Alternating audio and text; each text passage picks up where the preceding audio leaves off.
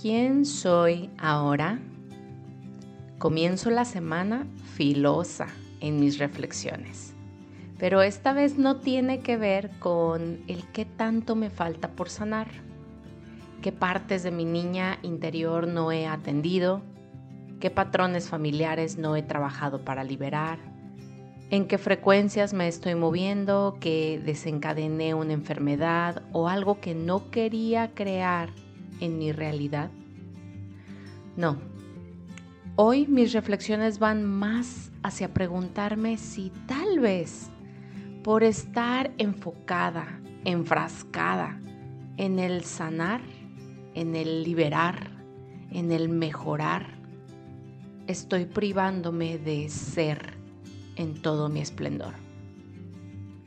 Escucho y veo en redes sociales con más atención palabras de personas que trabajan directamente con procesos espirituales, a quienes respeto ampliamente, y a veces se me contrae el corazón cuando escucho frases como, tienes que hacer tal o cual cosa para sanar, o necesitas hacer este ritual ya hoy mismo porque si no, el portal y su energía no trabajarán a tu favor, o tienes que trabajar en ti todo el tiempo.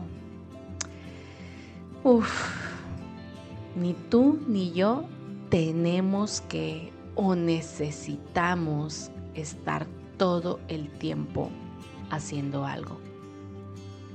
Y es que a veces estoy cansada de estar observándome, analizándome, reflexionando por qué me pasó tal cosa, o por qué mi amiga o mi novio o mi mamá me dijeron eso. A lo que voy es que me doy cuenta que me fui al extremo en cuestión de trabajo personal, de estar viendo lo que está mal, lo que falta, lo que sobra, lo que aún tengo miedo por explorar, lo que tengo que y lo que necesito. Es decir, me estoy viendo constantemente como imperfecta e incompleta, buscándome una cura, cuando en la teoría, y esto constantemente te lo digo aquí en mi podcast, sé que soy perfecta y que tan solo me toca ser. Siento que me falta vivir, realmente experienciar esa perfección, bajarla de la mente Confieso que amo el desarrollo personal, la conexión conmigo misma, vibrar en altas frecuencias, revisar mi crecimiento personal y sí, también sanar.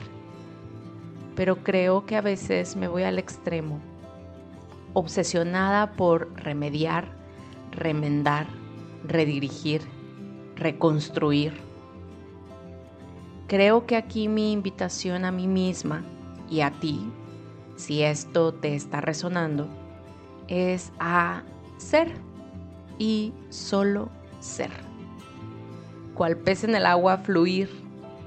Y claro que en el camino podemos observar eso en lo que volvemos a caer, eso en lo que nuestro ego se apodera, eso en lo que me alejo de mi conexión divina y tú de la tuya.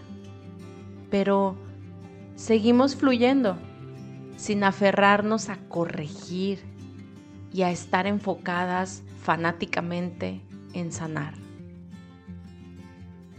¿Te has sentido así? ¿Crees que un punto medio puede funcionar para ti? Cuidarte, amarte, aceptarte y en el camino revisar, redirigir y continuar sin frenar tu camino totalmente mientras te sanas. Qué interesante, ¿no? No tengo la respuesta, pero sí la presencia. Y esa es la que me recuerda que está bien solo ser y estar, que eso basta. Y eso es a lo que vine a esta experiencia humana. Y me recuerda también, sutilmente, que la vida es tan solo un juego de colores.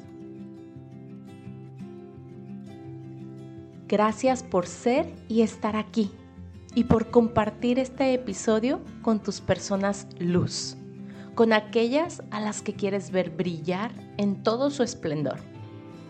Te espero en la nueva aplicación Threads para seguir rebotando preguntas existenciales y darnos retroalimentación de todos los colores de nuestra vida. Encuentra el enlace directo en la descripción de este episodio. Bendiciones.